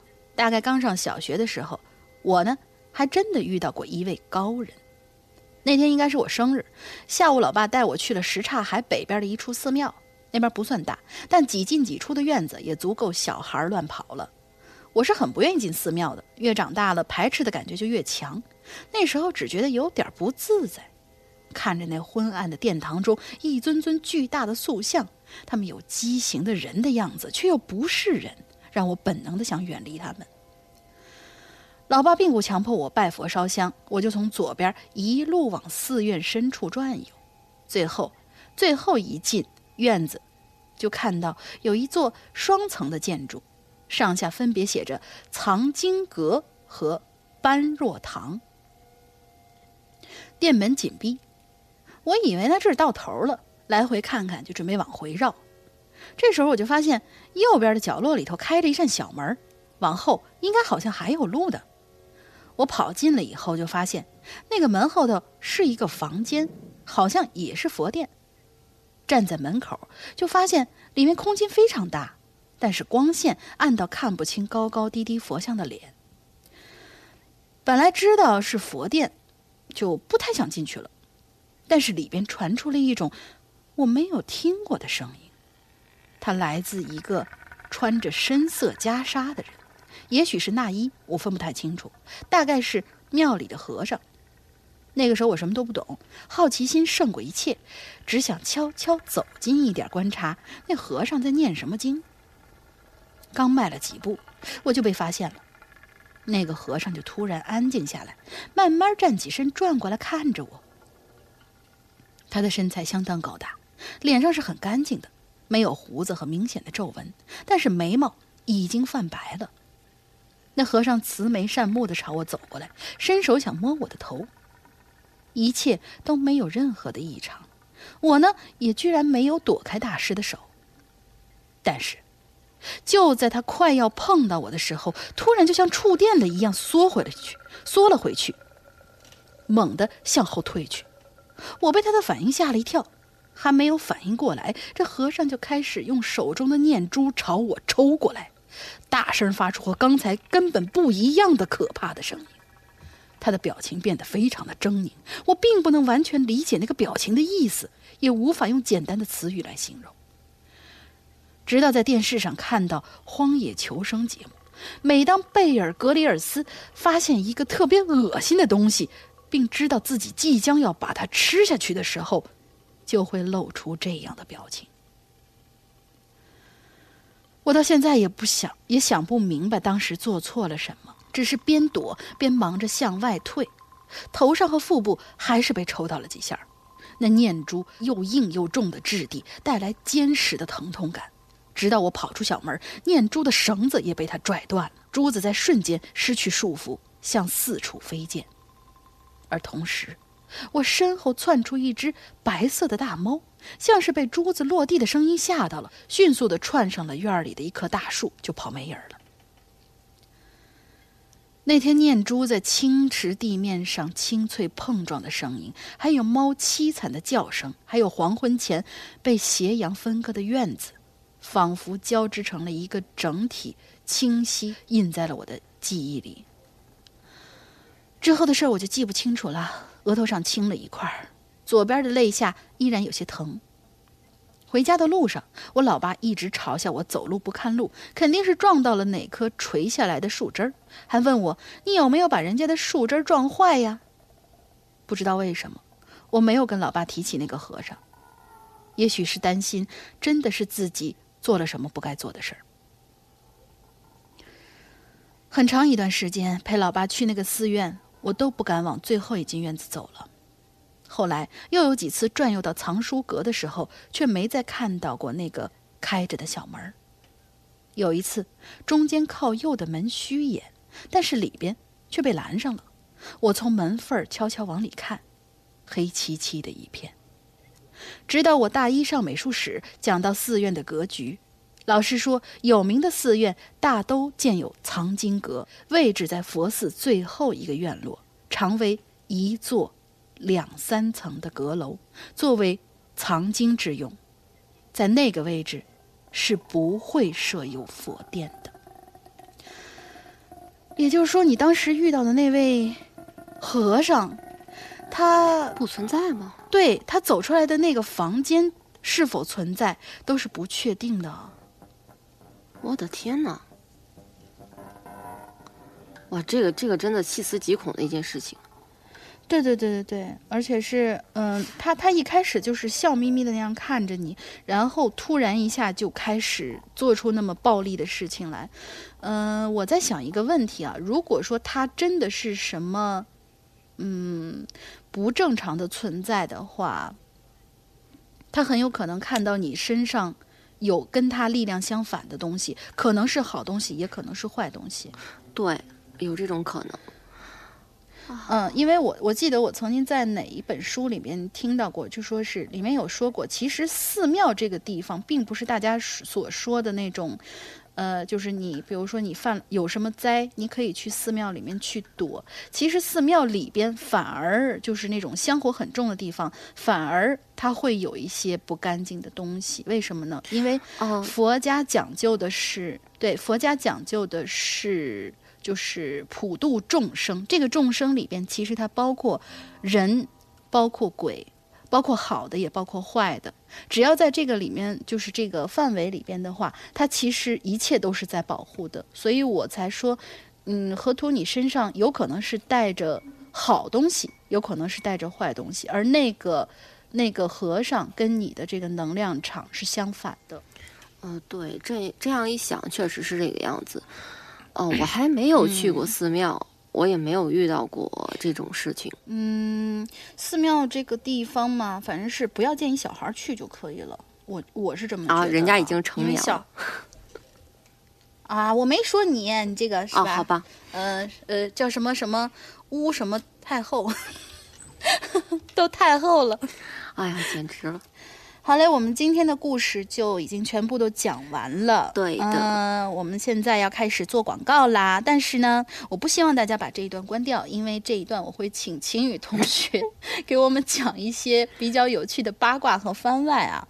呃，首先强调一下的一件事情，就是从上周四的开始，每天晚上的二十三点五十九分，我们已经有一期新的，有一档新的节目要呃已经开始连载了，它就是我们。的鬼语者冠军新晋主播周小英同学和施瑞，呃，施瑞同学呢，就是每一次给我们在呃引留言之后写歌的那位有才华的同学，他们两个组成了一个新的组合，在给我们做了一个故事，叫做。叫做什么来着？洪都剧院是吗？二十四排四号，对对，就是这个故事。他们两个做了一个新的组合，为我们呈现出了这样一个非常非常精彩的呃，和鬼影以往的风格，我感觉是不太一样的那种感觉啊。因为小樱的这个播讲风格，它是我我也是这么想。他小樱的播讲风格呢，是特别特别像那种。呃，评书范儿的那一种感觉，对，跟我和世阳哥的风格是完全不一样的。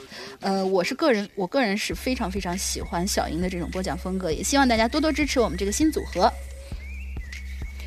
然后呢，下一件事情呢，就是关于我们会员的这些事情啊，我们要重申一下，我们的会员，呃的开通渠道呢，除了我们苹果 APP 的内部购买之外，呃，大家还可以去加我们的客服，呃，就是这个客服的微信号是“鬼影会员全拼”，鬼影会员全拼。加了这个客服之后呢，我们可以转账。去进行我们的会员购买，这样我们就可以在后台迅速给你把这个会员打开了。呃，年费的会用是一百九十八元，并且呢，在这个购买渠道的里边呢，会有一个小小的福利，就是我们微信里面会自带一个掷骰子的一个功能。呃，你在购买完了之后，你还可以跟客服联络去掷一次骰子，掷出来几天几个点，我们就会给你加几天，就是赠送你几天这个会员。嗯、但是呢，有一些鬼友呢说是啊，我怎么手气这么不好呢？我掷到的是一点，那没关系。如果你掷到的是一点的话呢，呃，你还可以默认再掷一次啊，只有再掷一次的这个机会，不是让你一点就不停的一直在掷下去。呃，加上刚才你掷的那一点呢，你至少可以是在三百六十五天之外，可以多加两天会员，至少多加两天，最多呢多加六天的会员。呃多加两天，对对对，多加六天的会员。多加两天的那个，嗯我觉得真是追到家了。我我觉得不会有人手气这么差吧？一次至两次都都会变成是一点，会有人这么差吗？这个手气？我告诉你，真的有这种的。嗯啊，好吧，那个 那个这个。好吧，嗯，我们鬼那个鬼影会员的这个这个事情啊，另外还有一个是要给我们新开通的这些鬼友们说，这些听众们啊，嗯、最近还是有人问我们，你们这个。嗯，开通了故事以后，是你们 A P P 里面所有的节目都是可以听的吗？在这里，我还要跟大家再重申一遍，呃，是当季正在更新的那些故事。是可以听的。最主要的是呢，我们的会员故事更新和各大免费平台更新的内容啊，其实还是不一样的。因为现在大家能够在免费平台听到的季播节目也好，和长篇剧场也好，这两大板块呢，其实都是一年之前的内容了。我们可以举个例子啊，大家目前在免费平台上听到的《化工女王》，其实就是我们已经在 APP 和淘宝店上架之后的老节目了。而会员专区呢，每天更新的节目都是我们当下最新的内容。比如呢，这段时间我们正在更新的节目就是周老大的冥婚。当大家购买会员之后，整个这个故事就是属于你的了，不需要额外的再进行购买。比如说，它全季是十集的故事，你开通的时候已经更新到第九集了，那没关系，前前面的那几集你都还可以听，只要它正在更新，你就可以听所有。但是呢，已经更新完毕的这些节目，已经在 APP 和我们的鬼影淘宝店上架的这些节目，都是需要你单独进行购买的。但是如果你也喜欢化工女王，则需要另外购买，因为会员专区只提供正在更新的故事啊，所以喜欢新番的、追新番的那些听众们就可以选择加入会员。呃，不过呢，我们这里边就是说，除了听故事之外，还有很多很多的福利，比如说我们有很多的单独的小板块，每天都在更新，非常超值的，每天都在更新，是专门给会员提供的。这个是不在任何免费平台上发布的，只有会员可以听，并且是这些故事，只要你下载下来，都是终身属于你的。呃，还有那些你开通的时候正在更新的那些故事，它完结以后，这个在你的会员到期啊，我就说，我只想买一年然后我不想在续费的基础之上，这些故事也都是归你的。这个不是租用的关系，而是永久保留的关系。嗯，希望大家注意一下。至于呢，我们的日常咨询，还有一些我们淘宝店购买的相关的一些问题呢，各位鬼友们想要有问题咨询的话，可以去加一下 QQ，客服的 QQ 呢是四七二幺七七零六零四七二幺七七零六零。你如果有任何问题的话，就可以去加我们的这个 QQ 号去询问一些问题。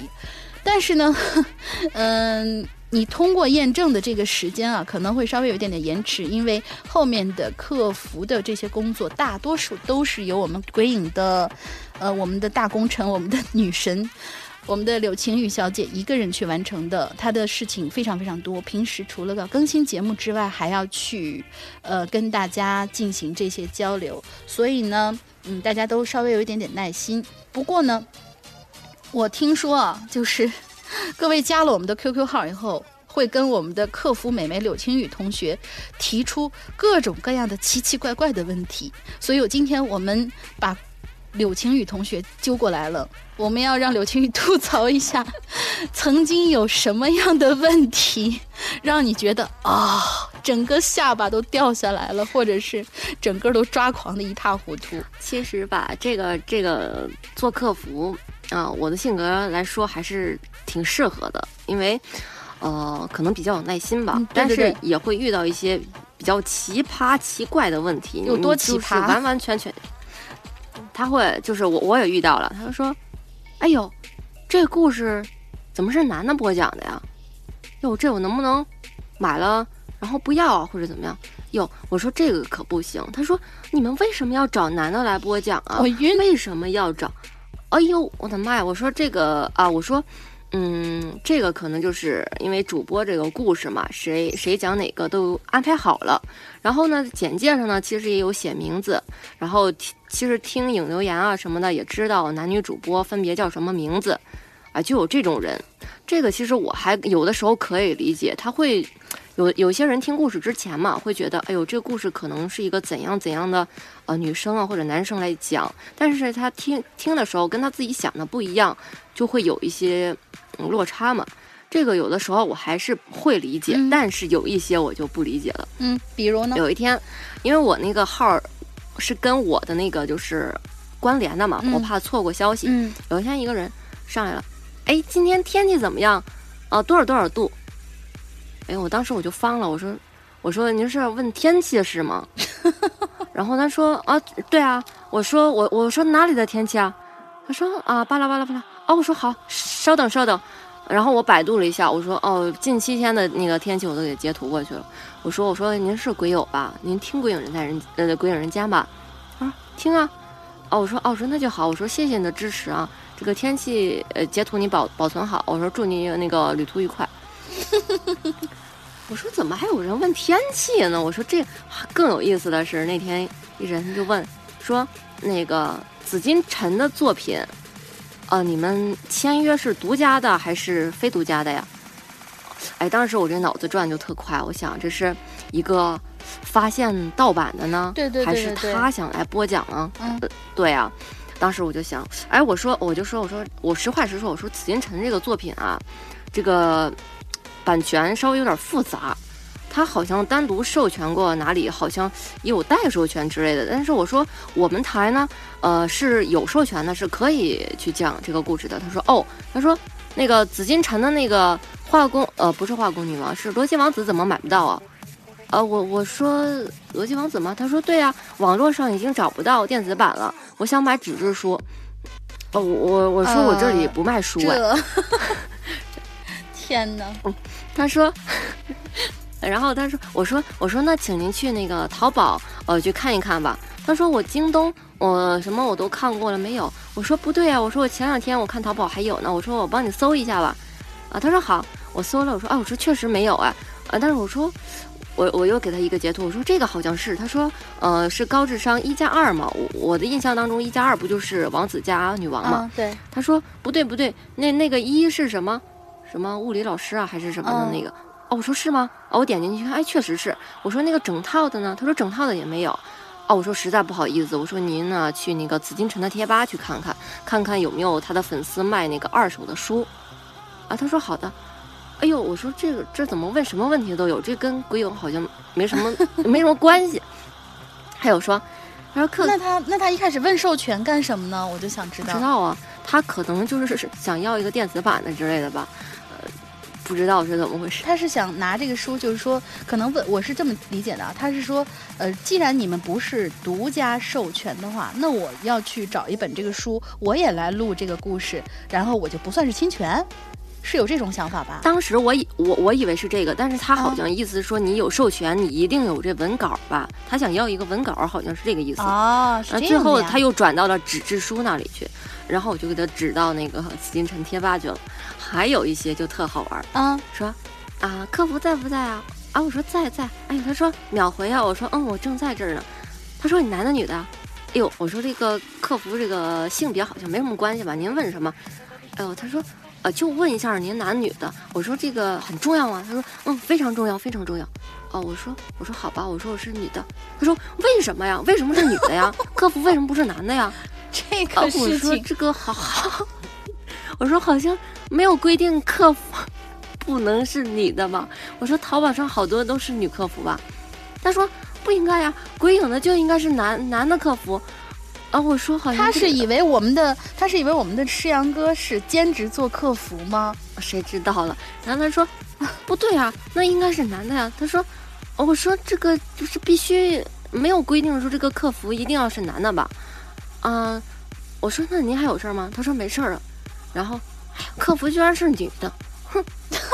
然后当时我就我就放我我说这个这是什么意思？呃，那当时我说没事儿了吧？他说没事儿了。哦，我说哦好。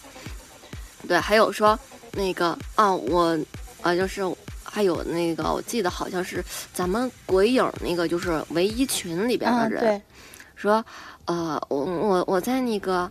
我在那个群成员里看到你了，嗯，你在线，但是你好像从来不说话，啊，我说是，我说一般人有事都找我，我在群里，呃，如果说话都是发些通知之类的，啊，他说哦，他说哦，他说感觉你好高冷啊，我说有吗？我说其实我很逗逼的，我说你不知道，啊，他说是吗？他说你看你真的好高冷，你发消息都不带表情的。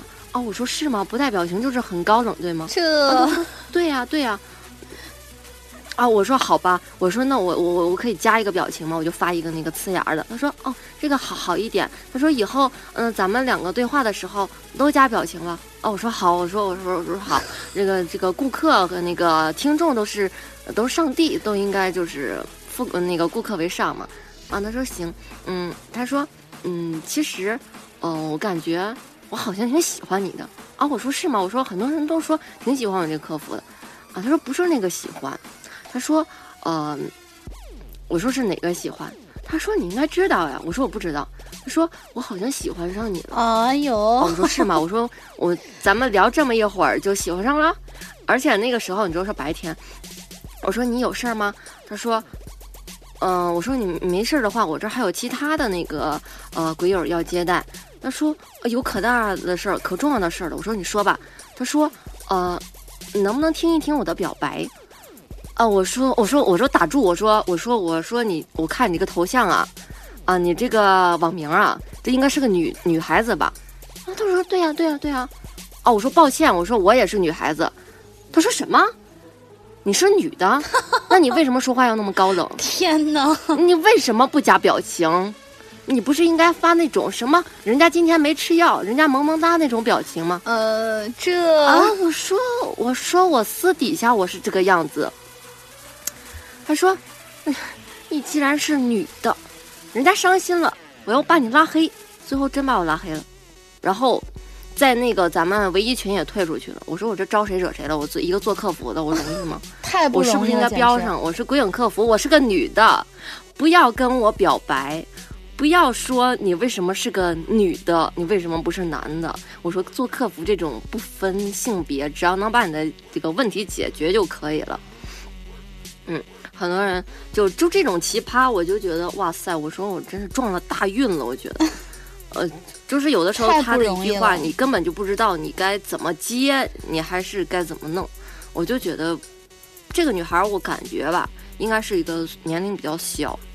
嗯，反正我觉得他可能我当时我就蒙圈了。我说，哎呦，我说这就把我我觉得他可能会觉得，其实应该是世阳哥这边有一大堆那个人高马大的，像宋仲基那样的国民老公在负责做客服，然后也在负责录音。就像以前我们没有把世阳哥照片公布出来的时候，大家都幻想着世阳哥是一个瘦瘦高高、戴着金丝眼镜、斯斯文文的一个男生，对吧？所以。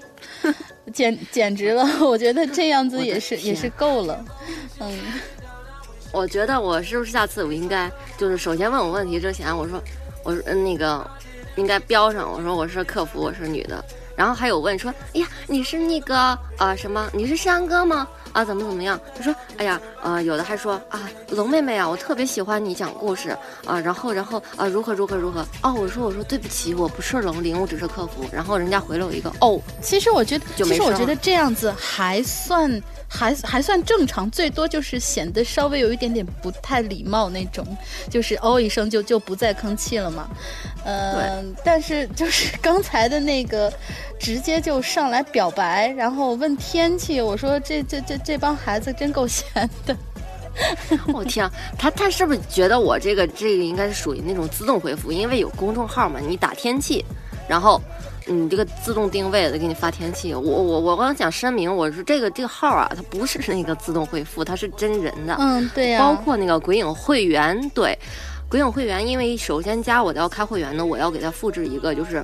呃，就是一大段话关于会员的东西，对对对对这个我不可能每次都打，因为太多了。嗯有人说：“哟，你这是自动回复吗？”我说：“哎，我说不是，我说真人，我说您开吗？”然后特别好玩儿。就这样的，其实我觉得，呃，有的时候也挺欢乐，但是我很不理解那些，比如说，呃，问天气啊，或者说你为什么是个女客服，为什么不是男的，或者，他真的，我觉得他真的就是理解为就是诗阳哥手底下有一大堆的宋仲基，然后每天等着回他们的消息，就觉得好开心。我的天呐！然后还有就是很多很暖心的吧，嗯就有些就是加不到你的 QQ 啊，或者是石阳哥的微信之类的，都会说，啊、就是石阳哥，我特别喜欢你讲故事，啊、龙鳞啊，你讲故事我特别怎么怎么样，特别好听，啊、我想，啊、对你们说说说什么，你可以帮我转给他们吗？或者怎么样？然后，呃，我就会转给石阳哥怎么怎么样，我觉得这种挺暖心的。嗯，对但是这种奇葩，我我希望就是有事儿的话，我看到一定会回复你，帮你解决。假如说你想跟我闲聊啊，你怎么怎么样，这个真抱歉，这个没有时间呢。再说咱们闲聊这个没有意义。还有说，哟，你是女的，单身吗？今年多大呀？怎么怎么样？在哪儿工作呀？我天，我说我我这不是搞应聘哎，我也不是找工作，其实还是希望大家就是理解一下。嗯对对有空的话，假如说你问问题，我一定会回的。嗯是的，就是说之前我们也曾经那个在节目里说过啊，这个世阳哥也跟大家说过了，就说是其实，在群里边其实是能找到这个世阳哥的联络方式的，呃，而且你加他的微信其实也都可以的，但是因为世阳哥确实是平常非常非常非常的忙碌，呃，经常就找不到人，比如说他今天这期节目就因为忙的，就是抽不出时间来录，所以我就把那个我们辛苦的柳晴雨又让他跑出来给我救场。那么呢，如果你有什么提好的建议，或者说你有一些好的那个素材故事，比如说你也是一个写故事的人，然后你觉得哎我的稿子跟鬼影风格特别相符，我希望鬼影能够做我的故事，哎那我们可以聊一聊，你可以加石阳哥，石阳哥会非常愿意跟你聊，或者说你像那个施瑞啊什么的一样，呃说是哎我对后期这方面是非常非常有才能的一个人，这个你也可以去跟石阳哥去联络，就是说你举凡是有事儿的时候，你找石阳哥，这绝对是没有问题的，他会很乐意去跟你聊。但是闲聊的时候呢，嗯，我估计大家可能像我现在平常的时候，有时候也在就是。也基本上大多数的时间吧，都是比较正式的在去上班，然后平常要录节目，要做很多很多事情。嗯，我可能会跟大家有的时候扯扯皮，然后闲聊闲聊。但是如果是长篇大论的那种大段大段的闲聊，确实是真的是我们三头六臂也不够忙啊，因为我知道我们那个鬼友们都很爱我们，我们也很爱你们，但是有的时候真的是有点力不从心，所以还希望大家能够理解一下，对吧？对，希望大家理解。如果真的有事儿，不管是加会员号也好，或者那个 QQ 号也好，我只要看到了，一定会给你找到解决办法，一定会回答你的问题。对比如说你还是在想问个天气什么的，也也成，我给你百度一下就可以。但不要再出现就是说什么，你为什么是女的呀？或者说，嗯、你再上来一个什么表白的妹子之类的。这个我是妹子，就是这两个客服，鬼影会员的和 QQ 的都是我，所以说。妹子们不要再认错，也不要说为什么高冷之类的，不要来表白。天哪，一次我都已经而且其实我证明青雨在私下是一个非常非常可爱、非常逗逼的一个妹子，她绝对不高冷。啊，我绝对不高冷。但是只要我们有空，我们真的会跟跟大家一块玩、一块聊的。嗯，对的。好嘞，那我们今天这期节目就差不多啦。那么让晴雨来给我们说一个进群密码吧。哦，对，今天我要说一个进群密码。咱们之前呢，龙姑娘说了一个故事，里面出现了一个大师，嗯，他叫什么仙？这一共三个字，答对了你就可以进来了。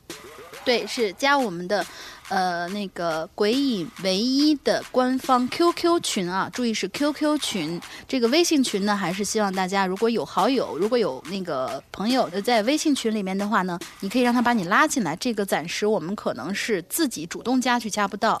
这个进群密码是。进因为已经满了，对，进是进 QQ 群和我们的论坛注册的，我们的论坛地址是 bbs 点鬼影 club c l u b 鬼影 club 点 net，然后对。你注册的时候，里面会有一个注册原因，你把这个进群密码填进去就可以通过了。哦，对，我还有一件事儿要说，就是，嗯你说呃，你假如说你是鬼影，不管是微信群也好，还是唯一 QQ 群也好，只要你注册论坛了，你就私信我一下说，呃，我注册了，我叫什么什么名儿，我可以提前给你通过，因为这比较快。对，嗯还有再加你加你想开那个。会员的加会员 Q 那个微信的时候，你要写上你你开会员，或者说你已经是会员，但是我想进会员群，你要标注上我是会员，要不然现在那个微信一加就是自动生成自己的昵称，这东西不知道你是会员还不是会员，嗯。还要问，这个浪费你的时间，嗯，也浪费大家的时间，嗯对对对。这个很慢。这样会就就是会那个形成像我们以之前遇到过一位会员朋友，他已经加了会员，他想进我们的群，但是他要加这个呃鬼影会员的微信服务号的时候呢，好几天都给他他通过不了，所以就是搞得他很着急，看不到这个对，消息，搞得他很着急，嗯。所以呢，我们大家一定要写清楚就对了。对，呃，还有应该是最后一件事了，对，就是每周一歌这个栏目，咱们每一周影留言最后最后，现在已经不是广告了，现在是每周一歌的栏目。假如说你喜欢唱歌，或者说呢，你呢又是做音乐这方面，嗯，你有原创都可以发给我。对的，对你要是在群里的话，直接文件给我。如果说你要不在群里，你可以在新浪微博搜索“柳青雨”，私信我，我会告诉你投稿的邮箱。嗯，对，或者说你已经有成品了，想直接发过来，你可以发“鬼影柳青雨”，就是小写的开头嗯 G Y L 呃 Q Y 对，然后二零一五圈 A QQ 点 com 对，就是这个邮箱，呃，可以联系一下。假如说你的歌曲呃非常不错，而且没有杂音啊之类的，我们基本上就可以让你上这个栏目。嗯，对，没错就。是这个样子。OK，好的。那么这一周呢，我们两个叽里呱啦的半天，也不知道大家会扔多少菜过来嘛。我们已经准备好火锅啦，今天晚上就靠大家的菜涮锅子了。大家可以好的，好的。菜菜叶子西红柿，还有那个，哎，对了，最最好再来点肉啊，最近肉挺贵的。哎，那个有有钱的扔俩螃蟹或者虾什么的哦，，对对对，要阳澄湖大闸蟹，六斤以上的。不是这个还不要呢。嗯，对对对。好嘞，我们节目这一次就到这里啦，感谢柳晴雨抽出百忙之中的时间来陪我录这一期节目，祝大家这一周快乐开心，拜拜。拜。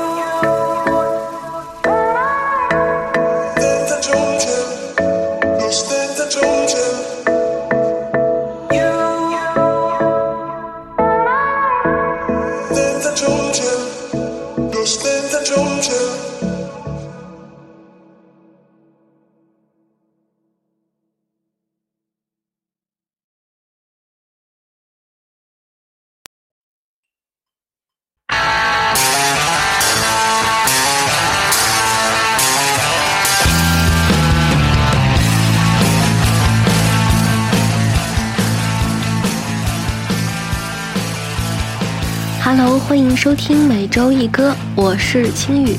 今天是星期一，祝大家周一快乐。今天播放的歌曲依旧来自于 Fat，也就是施瑞。而上一周周四，大家应该已经听到了红都剧院由小莹播讲，音乐编辑就是施瑞。之前咱们听过他很多的原创歌曲，今天也不例外，依旧是他的原创。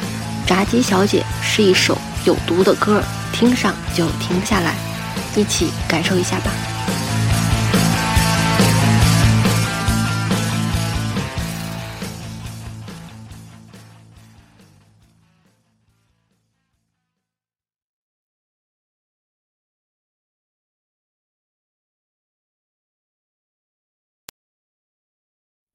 日子一天天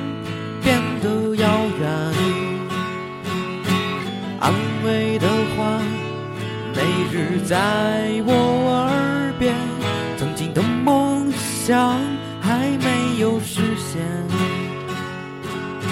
可阻挡不了你的笑颜。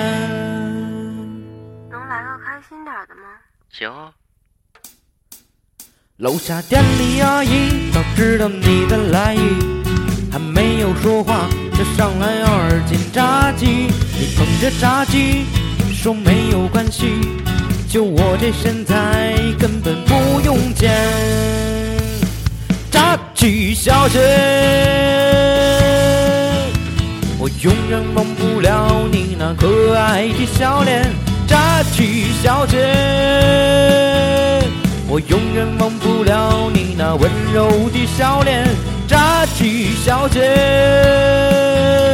我永远忘不了那句美丽的誓言，扎起小姐。等几轮冬后，我来陪你度过日夜。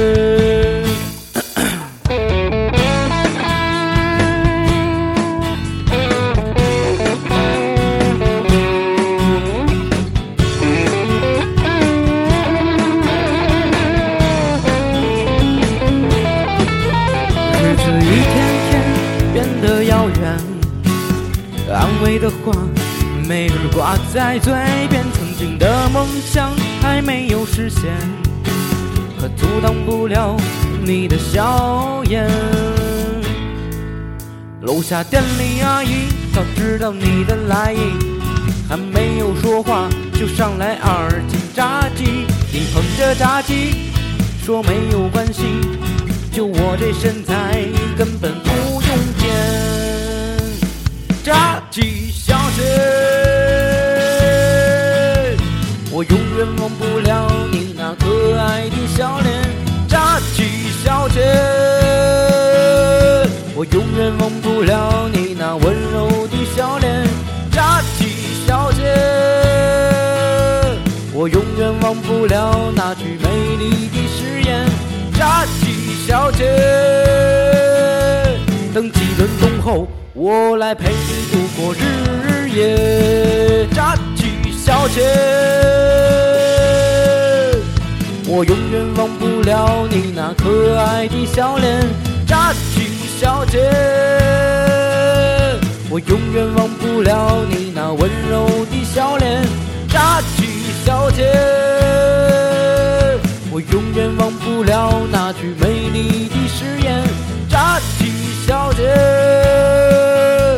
等几轮冬后。我来陪你度过日夜。